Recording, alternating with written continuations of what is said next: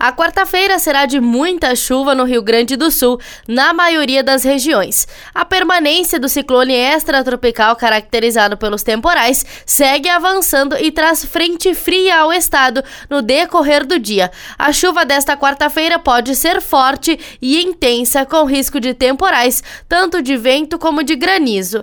Nas demais regiões, os volumes de chuva são menores, mas, isoladamente, pode ocorrer pancadas fortes e ainda tempestades localizadas de vento.